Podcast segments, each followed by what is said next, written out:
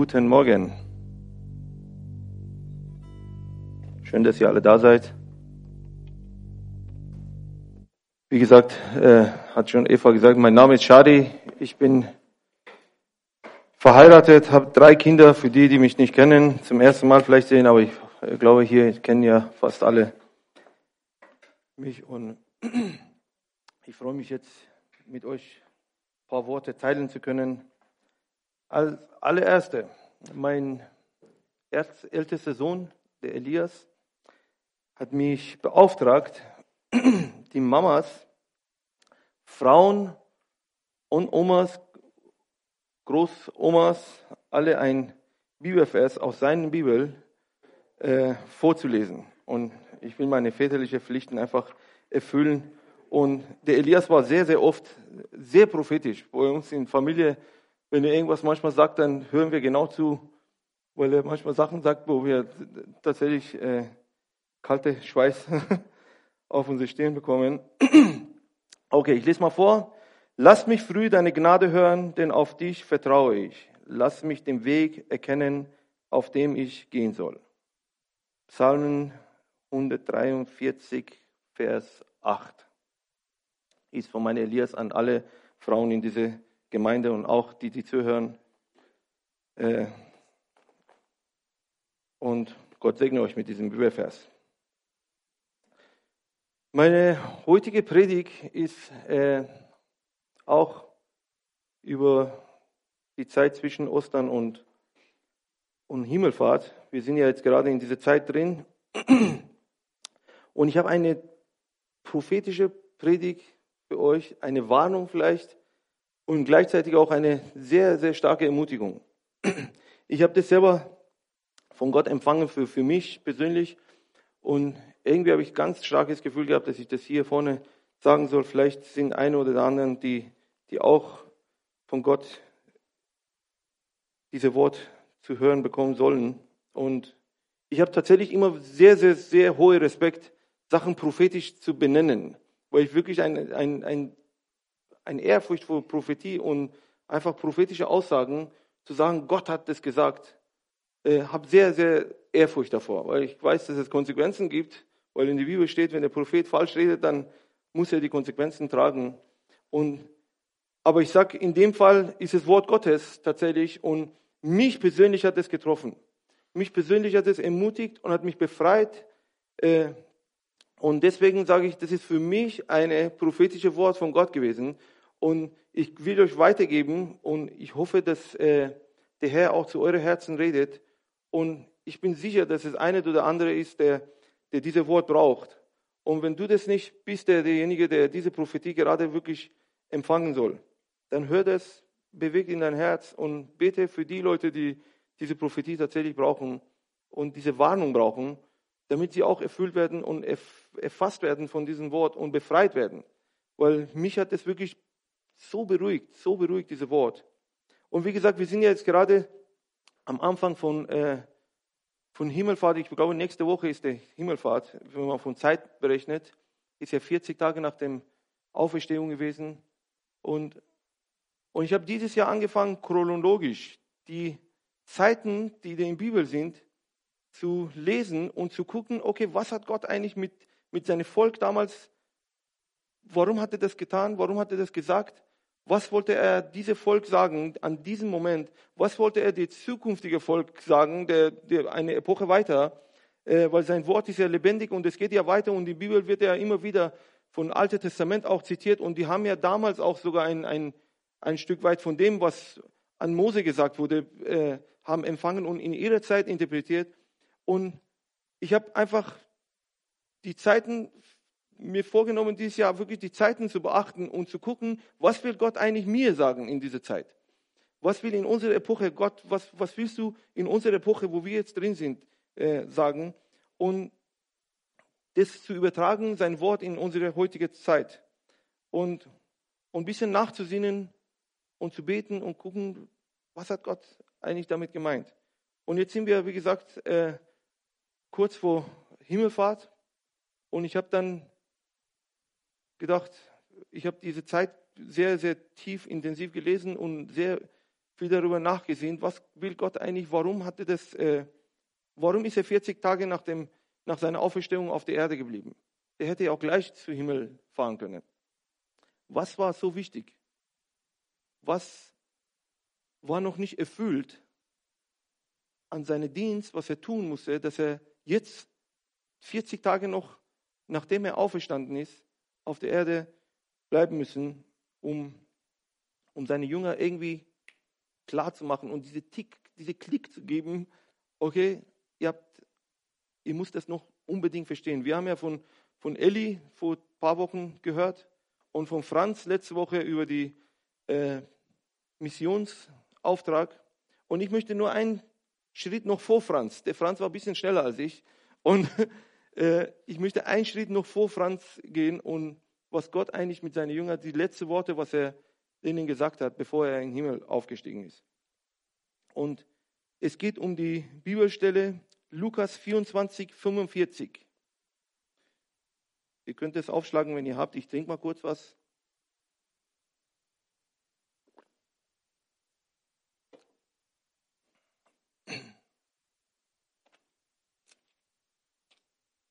Und meine Predigt geht es heute um diesen Bibelvers.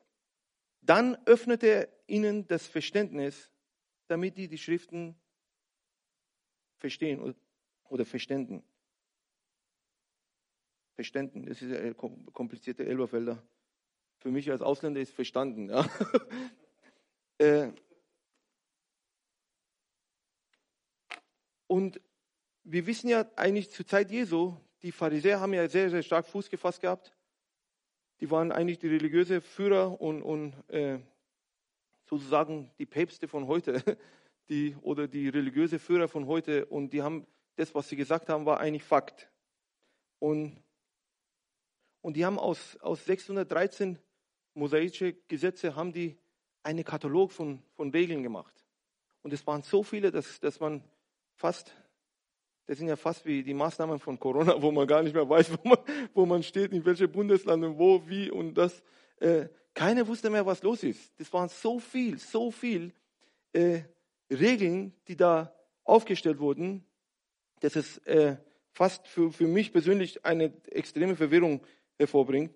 Und jedes Kind musste tatsächlich die Tore auswendig, oder die meisten müssen die Tore auswendig lernen. Äh, und die, die gut waren, vielleicht noch die Propheten vorwärts und rückwärts und jedes Wort hin und her. Und die haben wirklich mit Leidenschaft und mit einem Druck und mit einer Gewalt die Bevölkerung fast gezwungen, diesen, diesen Worte zu, zu auswendig zu lernen. Ob das jetzt in ihr Herzen war oder nicht, in Kopfen müsste gewesen sein. Und weil die auch Angst hatten, dass wenn eine Generation diese Worte nicht kennt, dann wird wieder der Fluch Gottes über uns kommen und wir werden in Sklaverei, Sklaverei dann äh, begeben und es wird unsere Ende wird ganz schlimm sein und unser Volk wird ausgerottet. Und wir haben Auslegungen gehabt.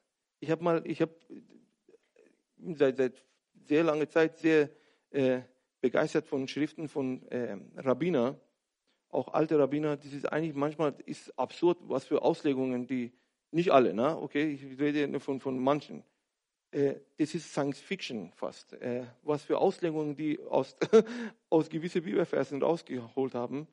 Äh, und manchmal absurd, wirklich. es hört sich sehr, sehr böse an, aber das sind manche Auslegungen sind irgendwie, das, das ist einfach ein, ein äh, Herr der Ringe-Film fast, ne?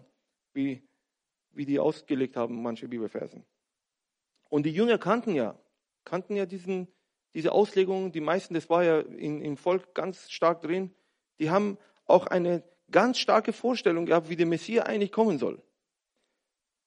Die haben äh, für, für alles eine Auslegung gehabt, für alles. Es gab fast nichts, was keine Auslegung da war. Äh, es hat sich verbessert tatsächlich in den letzten 2000 Jahren, dass auch manche Rabbiner, wirklich bekannte Rabbiner gesagt haben, wir wissen nicht. Aber damals war wirklich sehr sehr stark, weil die haben so einen Druck gehabt, dass wir wirklich alles auslegen müssen, dass sie manchmal in, in, aus der Bahn gegangen sind. Äh, Und die haben eine, wie gesagt, eine ganz starke Vorstellung gehabt, wie, wie wenn der Messias kommt, wie der kommen soll, wie er sein Königreich aufbauen soll. Und die Jünger haben das gewusst, weil die haben ja mit, den, mit diesen religiösen Führern haben die ja jeden Tag zu tun gehabt. Und, und die haben den Ablauf fast äh, gehofft. Die Hoffnung war so groß, dass der Messias kommen wird und diese Königreich so aufstellen wird, dass es äh, fast, fast so eine feste Bibelvers wurde, was, was eigentlich vielleicht gar nicht in der Bibel stand. Äh, aber sie haben das ausgelegt. Die haben eine Hoffnung gehabt und diese Hoffnung wurde zu einer Realität in ihren Herzen und die haben das wirklich so tief geglaubt, dass sie fast äh, verblendet waren für das, was gerade geschieht. Und sie hatten, und da kam Jesus und wir wissen, dass Jesus gar nicht in diese Vorstellung reingepasst hat.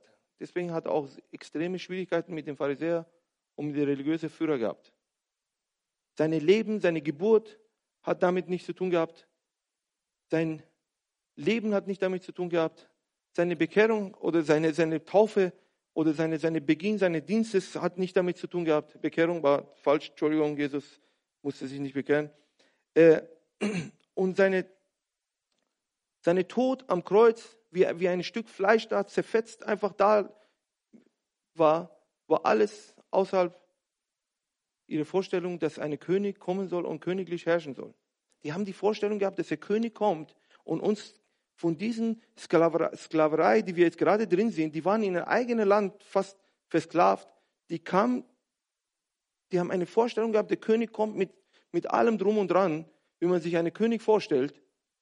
Der kommt, kämpft, erobert unser Land, der gibt unsere Rechte zurück, der setzt sein Reich dahin und bis Ewigkeit werden wir mit ihm schön und gut leben und werden wahrscheinlich die Generäle oder was auch immer, was man aber hohe äh, Positionen in sein Reich bekommen, weil wir so, so leidenschaftlich für ihn gekämpft haben und für ihn waren. Und Jesus war ein Verfluchter in ihren Augen, als er am Kreuz gestorben ist. Und ich weiß nicht, vielleicht könnt ihr euch vorstellen, wie die Jünger, ich habe ich hab mich wirklich in den Jünger reingesetzt, versetzt und gedacht, okay, was, wie haben sie sich da gefühlt? Die haben diese Vorstellung gehabt, jahrelang, dass der Messias kommt, dass er so sein Reich aufstellen wird und auf einmal steht ihr Messias vor ihren Augen, zerfleischt und, und zerfetzt und zermetzt und, und es ist nichts mehr da. Und er stirbt, einer des, der schlimmsten Urteilen, was in, in Todesurteilen, die in Rom existiert hat, stirbt er am Kreuz. Und dann was für eine Enttäuschung für sie. Ihre ganze Hoffnung war weg. Ihre ganze Traum war weg. Ihre ganze Vorstellung war weg.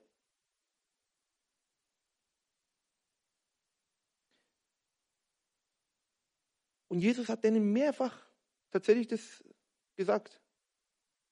Es steht so oft, dass Jesus denen irgendwie nahebringen wollte, wie er stirbt. Auch am Abendmahl, letzten Abendmahl, die haben ja den ganzen äh, Ritual, wie, wie das äh, gelaufen ist mit dem, Abend, mit, dem, mit dem Lamm und alles drum und dran, haben die ja gewusst.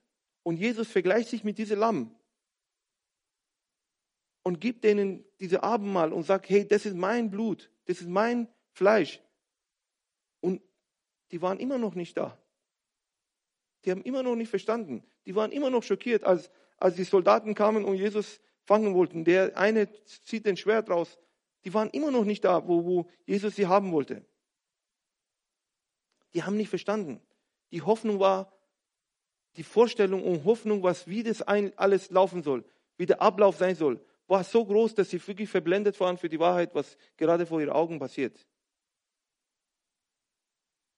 Die waren frustriert, verwirrt,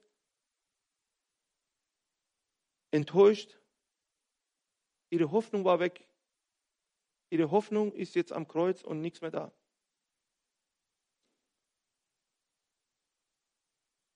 Und Jesus steht wieder auf. Wir wissen ja, als gute Christen, wissen wir, dass er am dritten Tag auferstanden ist. Halleluja.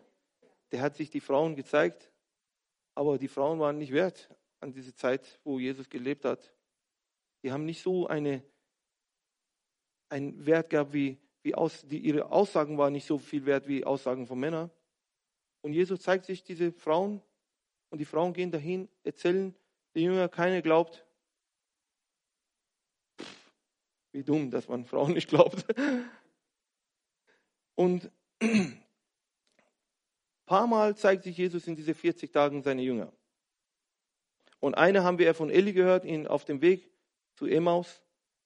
Er zeigt sich und die, die merken gar nicht, dass er mit denen geht. Der isst mit denen und die merken nicht, bis er den, die sitzt am Tisch und die merken das nicht, bis er den Brot bricht und ihre Augen öffnet. Die waren blind. Die waren blind. Die konnten nicht sehen. Der, Mann stand neben denen, die sie vielleicht drei Jahre lang mit dem gegangen sind und gesehen haben. Die, die konnten es nicht sehen. Und dann öffnet er ihnen die Augen, damit sie sehen können und dann zack war es weg. Und eine andere Stelle kommt in Lukas 24, 36 bis 45. Ich lese euch mal das vor. Während sie aber dies redeten, stand er selbst in, in ihrer Mitte und sprichte zu ihnen, Friede euch. Sie aber erschraken und wurden vom Furcht erfüllt und meinten, sie sehen einen Geist. Er aber sprach zu ihnen, was seid ihr bestürzt? Und warum steigen Gedanken in eure Herzen?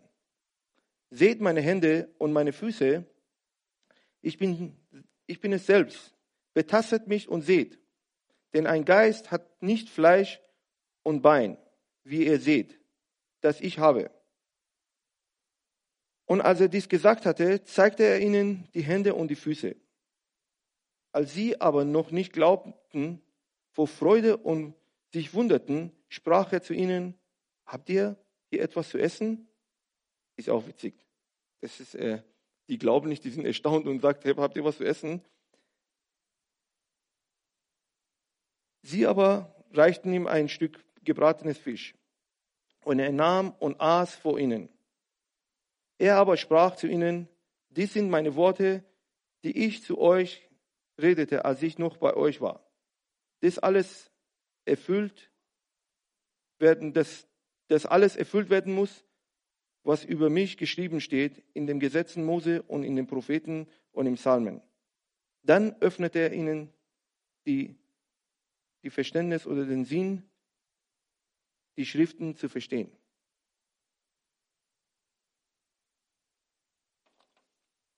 Er kommt erstmal rein in eine geschlossene Tür. Ne? Das muss man sich mal vorstellen. Man sitzt einfach in eine Tür, in einem Raum vor Angst, geschlossene Tür. Da soll keiner wissen, dass wir da sind, weil die unser Chef schon getötet haben und was, was würden die mit uns machen? Und da steht auf einmal irgendwas da. Äh, und die haben natürlich Angst gehabt. Und Gott spricht zuerst Friede über sie aus. Hey, entspannt euch. Seid in Friede, ich bin es und als sie und zeigt und beweist, dass er das ist mit seinen Händen und seinen Füßen. Okay, ich bin das, Leute, sieht mal hier. Und dann sieht er, okay, die Lage ist immer noch sehr, sehr verspannt. Die sind noch nicht so ganz da, wo er sie haben möchte. Dann sagt er, hey, komm, lass uns essen. Bring mir was zu essen. Wir sitzen uns hin, entspannt euch, wir essen erstmal. Und dann fängt er an, mit denen zu reden. Und er sagt, ich war drei Jahre bei euch Ihr habt so viel gesehen. So viel. Ich habe auch jede Sache, was, was da passiert ist, vielleicht haben die, hat er auch vielleicht die Bibelversen dazu gesagt, was, was da steht. Und die haben das nicht ge gecheckt und verstanden, was, was da abläuft.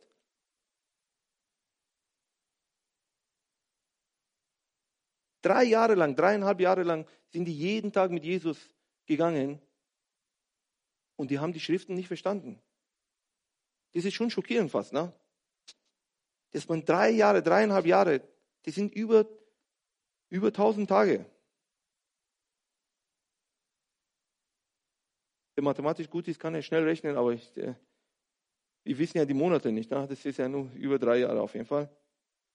War er mit ihnen, hat er mit denen geredet, denen gezeigt, was los ist und die haben das nicht verstanden die waren so begeistert von dem Wunder, was da passiert, von, äh, von dieser Macht, was da ist und, und Kraft und das alles, was da geschehen ist, Dämonen austreiben und Todeauferstehung und diese und das und das und das. Die waren so begeistert von den Werken, dass sie den ganzen Sinn von seinem Kommen nicht verstanden hatten.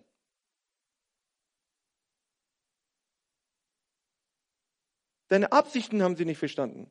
Warum er diese Wunder tut. Der hat ja das getan. In Matthäus steht, dass er das getan hat, um zu zeigen, dass er der Messias ist. Das haben die nicht verstanden. Weil wenn sie verstanden hätten, hätte er denen nicht das gesagt, was ich jetzt gerade vorgelesen habe. Diese Worte habe ich zu euch geredet.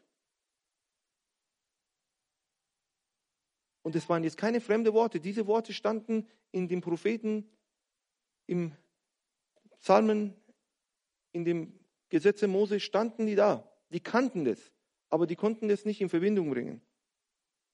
Und er öffnete ihnen die Verständnis und ihre Augen, damit sie verstehen. Er war da und er spült alles zurück und sagt, hey Leute, guck mal hier. Film zurück. Okay, guck mal hier, da habe ich was getan und da steht hier drin. Seht ihr das? Da habe ich was getan, das steht hier drin. Seht ihr das? Da habe ich was getan, da steht hier drin. Meine Kreuzigung, mein alles, alles, was ich getan habe.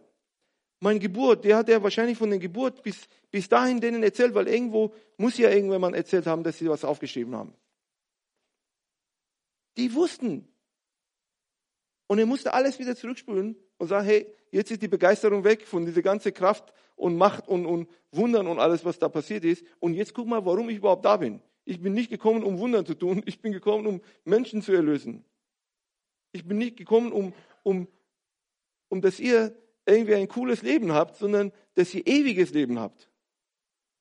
Ich bin gekommen, damit ihr, damit Gott mit sich, mit Menschen versöhnt.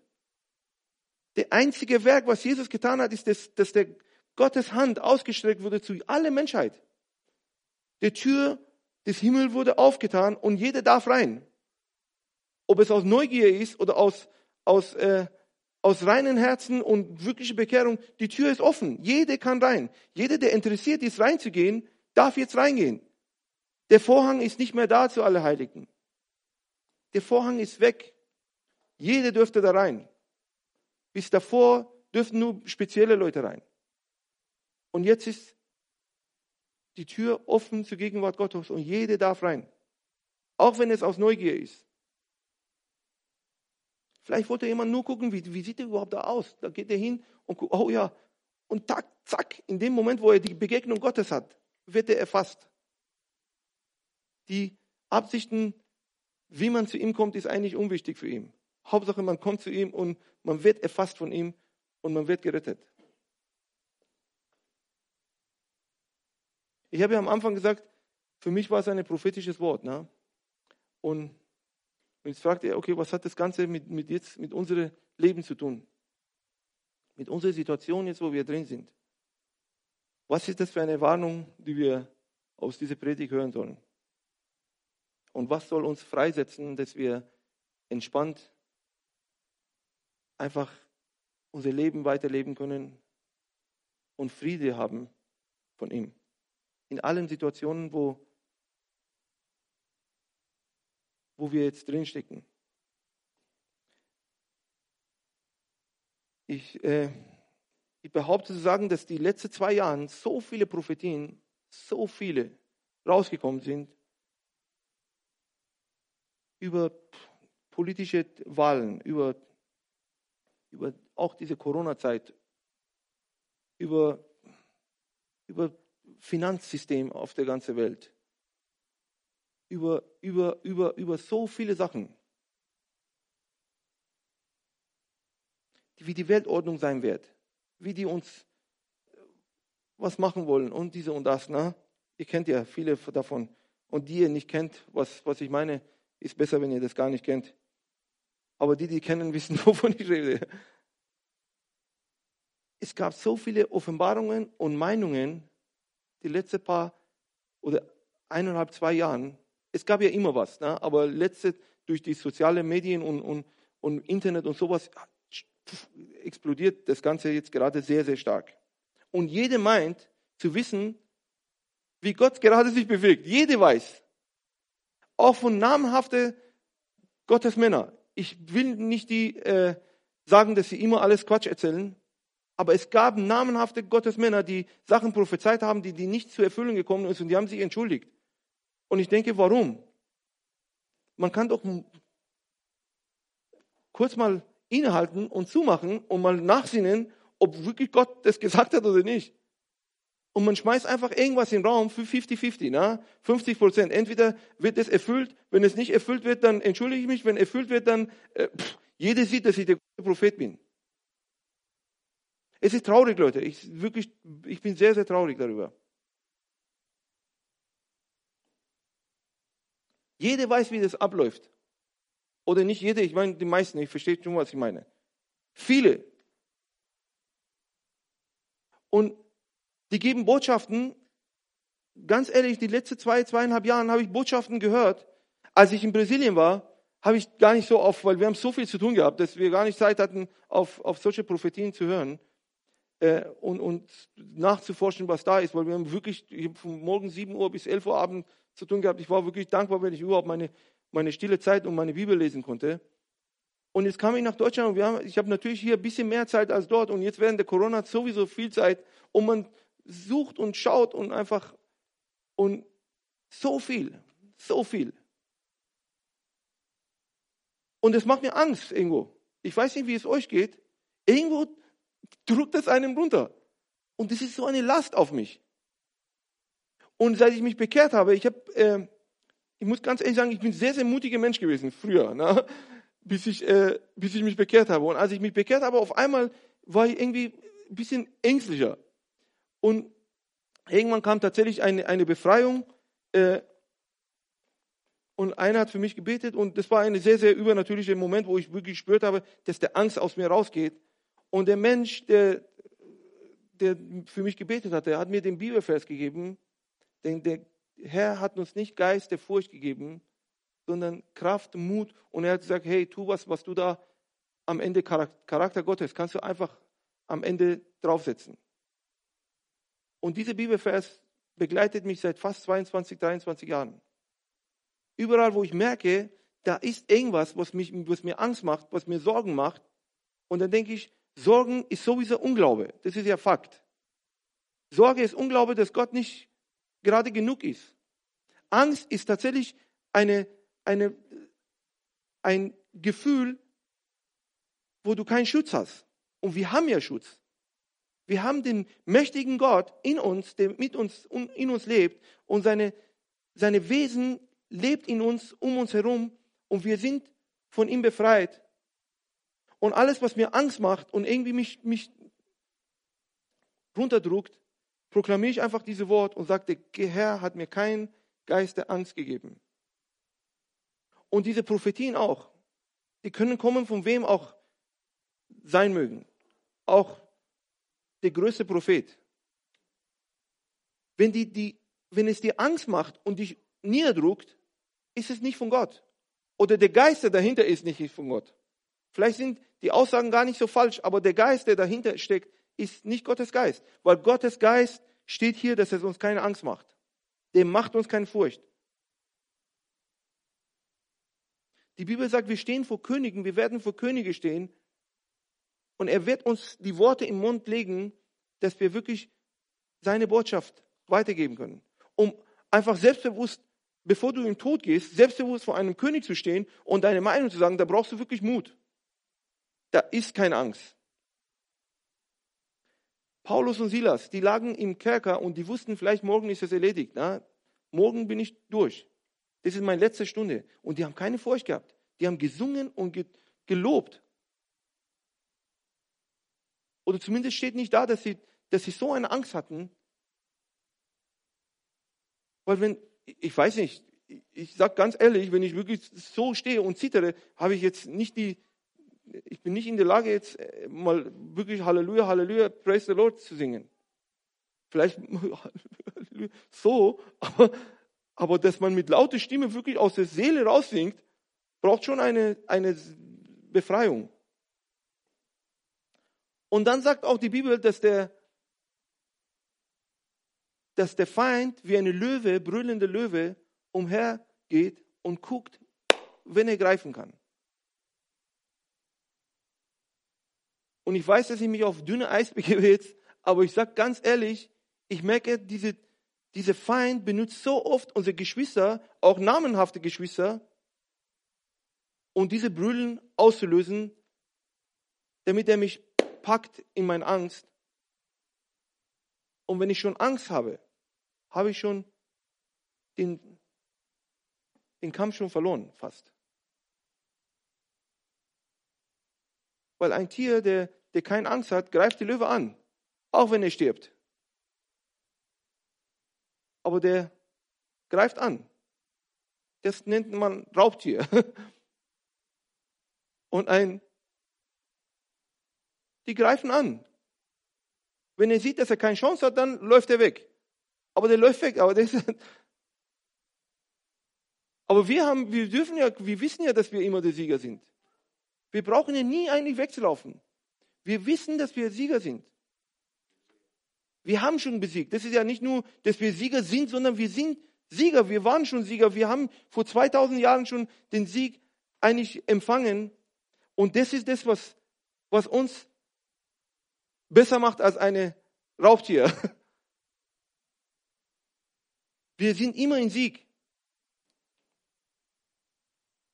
Und wir dürfen auch von dieser brüllenden Begeisterung von unseren Geschwistern, die, die uns Angst machen wollen, nicht, äh, nicht beeinflussen lassen.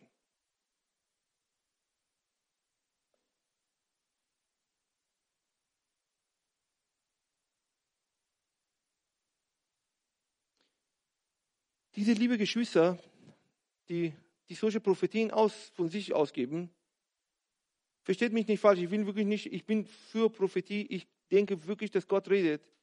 Aber wenn Gott redet, redet er in unser Herzen in Friede. Da ist eine Friede und da ist eine Freude und da ist eine Zuversicht in dem Ganzen. Aber manche nehmen das Wort, was, nehmen die Geschehnisse, was da ist gerade, und interpretieren das im Wort Gottes. Anstatt Wort Gottes zu lesen, um zu gucken, was meint es? Was steht hier? Ich kann doch nicht die Situation jetzt, was da steht, einfach zu nehmen und irgendwie sie zu drehen, damit ich irgendwo in eine Bibelvers die finden kann. Und das passiert so oft. So oft heutzutage. Wir müssen anfangen, unser Wort zu kennen, unser Gott zu kennen ich will nicht sagen, dass ihr es nicht kennt, okay? Das ist, äh, ich will nur sagen, dass man wirklich heute in dieser Situation, wo wir sind, muss man viel mehr investieren als vorhin, als früher. Weil die Prophetien sind auch mehr geworden. Viele, die behaupten, dass sie vom Gott, Wort Gottes reden, sind auch viel mehr geworden. Die kommen mehr an, an uns. Und wir müssen diese Wort kennen, rückwärts, vorwärts, oben, unten und Gott fragen und mit Gott ringen und kämpfen, um zu sagen, okay, was, was steht da? Was ist da? Und manchmal muss man auch den Mut haben und sagen, ich habe nicht verstanden, okay, ich lasse es mal. Anstatt irgendein Käse zu glauben, zu wissen, okay, ich, ich habe nicht verstanden. Vielleicht können wir nachher sehen, oh wow, das, was passiert ist, stand ja im Wort Gottes. Aber wir müssen Mut und Demut haben, zu sagen, wir haben jetzt, wir haben, wir haben nicht verstanden. Diese Bibelfest verstehe ich nicht. Weiß nicht. Anstatt irgendeine Situation zu nehmen und da rein zu interpretieren. Es verlangt viel Demut, als reife Christ zu sagen, ich weiß nicht.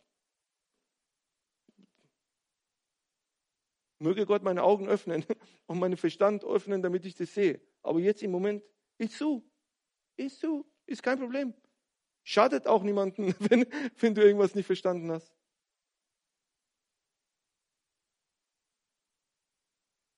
Anstatt nachzusinnen, was sagt Gott? Wie ist Gottes Charakter? Wie ist sein Wesen in diesem Wort? Wie offenbart er sich da drin? Um das einfach auszuleben, egal in welcher Situation wir drin sind.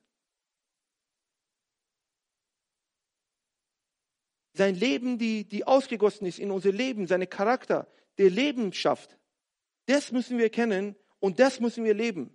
Anstatt negativ und negativ und nochmal negativ über Situationen zu reden und zu versuchen, alles, was da gerade geschieht, irgendwie zu interpretieren. Und diese, diese Auslegungen bringen eine, eine Hoffnung und eine Wissen in uns vielleicht, die gar nicht existiert. Und es wird manchmal so fest in uns, dass wir gar nicht mal die Wahrheit erkennen, was Gott gerade tut. Und Gott tut so viel auf der Erde.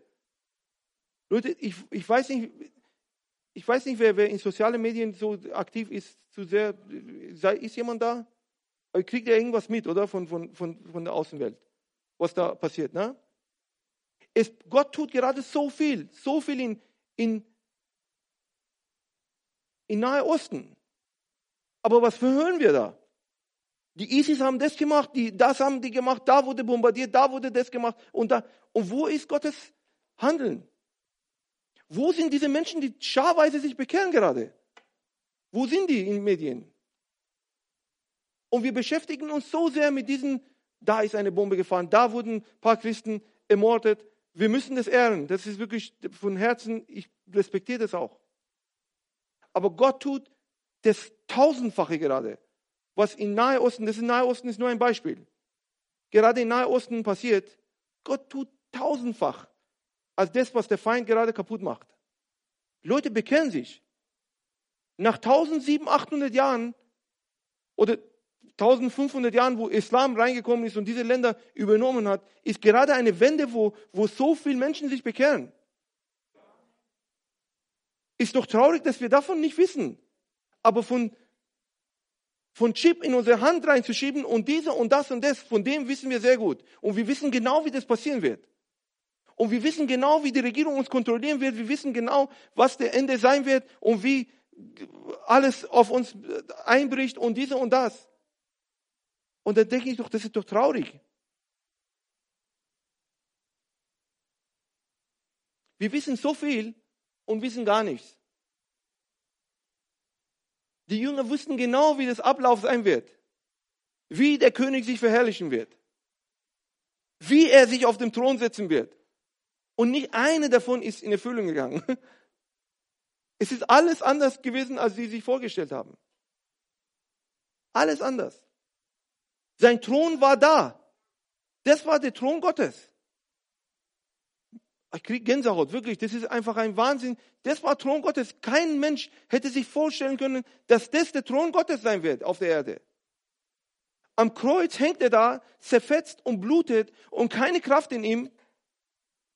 Und das war der Thron Gottes auf Erden.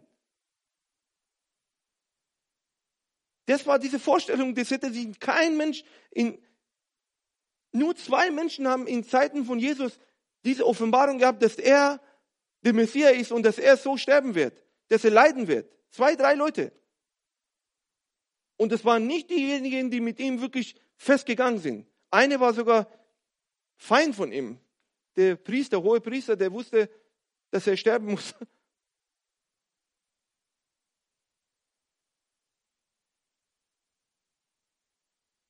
Und wir müssen loslassen. Loslassen von diesen negativen Gedanken, die auf uns kommen, weil wir nicht wissen, wie das am Ende laufen wird. Es wird höchstwahrscheinlich sehr, sehr anders laufen, als wir uns vorstellen. Nicht höchstwahrscheinlich. Ich bin sicher, dass es sehr, sehr anders laufen wird. Weil wir gar nicht Vorstellung haben.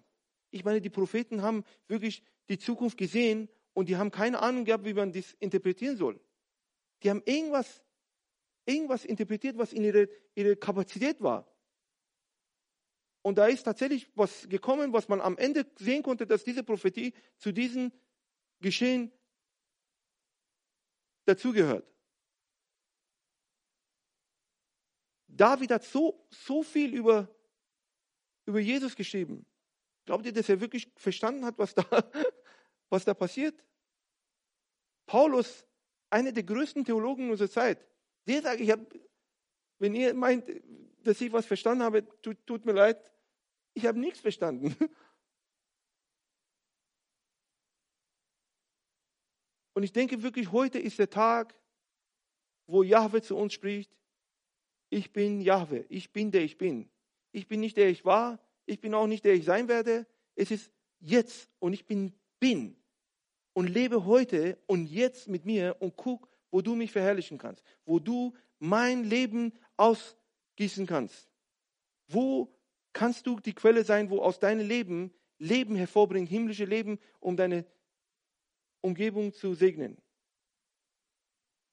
Wir brauchen dafür eine Offenbarung und eine Öffnung unseres Sinnes und unserer Augen, damit wir sehen, was da tatsächlich passiert gerade. Wo bewegt sich Gott? Der Bin, wo ist er? Wo ist gerade in diesem Chaos, wo wir drin stecken? Als Gemeinde Gottes müssen wir das verstehen. Wir müssen da ankommen, wo wir sagen, okay, wir müssen wissen, Gott, wo bist du? Wo ist dieser Bin? Wo ist dieser Jahwe gerade? Wo bewegt er sich? Weil die Dunkelheit ist so groß, so viel Tote. Ich weiß nicht, ob jemand Corona-Toten kennt, aber ich kenne wirklich viele.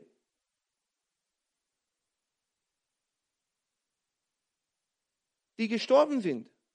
Das sind Menschen, die durch ein teuflisches Werk, durch ein Virus sterben, die vielleicht Chance hätten, Gott zu kennen. Aber sie sind weg. In Deutschland sind es nur 80, 85.000 Leute. Und ich sage euch ganz ehrlich, 85.000 Familien sind bereit, für dieses Evangelium zu hören. 85.000 Leute, Familien, die einen Verlust hatten und die nicht wissen, warum. Warum mir? Ich habe letzte Woche eine alte Dame im Auto gehabt und die hat geheult, hat gesagt, wenn mein Mann nur einen Monat ausgehalten hätte, wäre die Impfung schon da gewesen. Nur einen Monat. Der war doch so fit, der stand auf seinen Füßen. Der hat nichts gehabt, sagte er. Sagt die. Und die hat so geheult. Ich saß eine halbe Stunde mit ihr im Auto und habe sie umarmt. Ich meine, auch gegen Corona-Maßnahmen, weil sie wurde schon geimpft. Und ich habe ja schon Corona gehabt, da habe ich, äh, und ich habe sie wirklich umarmt, da habe ich gesagt, hey, ist alles gut. Man weiß nicht, was, was Gott vorhat mit ihrem Leben, was mit ihm passiert ist. Gott ist gut und gnädig. Der sieht ihre Herzen, der weiß, was los ist. Und, und es sind 85.000 Familien oder mehr sogar jetzt in Deutschland, die bereit sind, die verzweifelt sind und bereit sind, dieses Evangelium zu hören anstatt uns mit, mit komischen Aussagen und Science-Fiction-Movies, äh, was, was jetzt passieren wird in Zukunft, sollen wir uns um das kümmern, wo Gott sich gerade bewegt. Theorien gibt es seit 2000 Jahren, ehrlich. Damals, als Paulus noch gelebt hat, hat er gesagt, der, Ende kommt ziemlich sehr, sehr nah dran. Und 2000 Jahren ist der Ende noch nicht da. Und es kann sein, dass es noch 2000 Jahren dauert, aber wir sind nah. Wir sind viel näher als damals, wo Paulus nah, näher war. Und lass uns einfach diese Theorien ablegen und unsere Ohren zumachen und Verantwortung haben, was wir hören und was wir nicht hören, an was wir glauben wollen, an was wir nicht glauben wollen.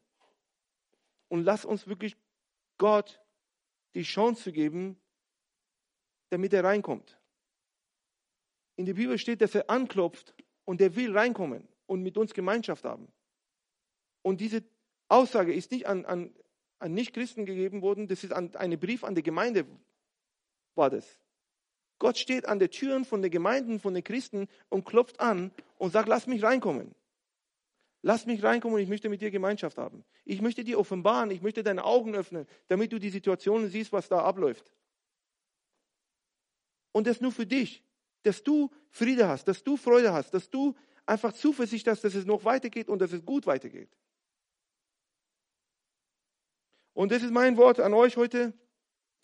Und ich hoffe, dass es diese Worte euch befreien, wirklich von diesem ganzen Negativen, was um uns herum läuft.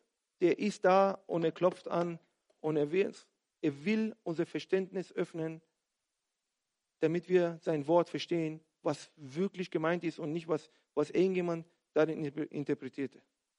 Gott segne euch und seid ermutigt und, und Steht auf. Steht auf und, und lasst euch nicht runterkriegen. Im Namen Jesus. Amen.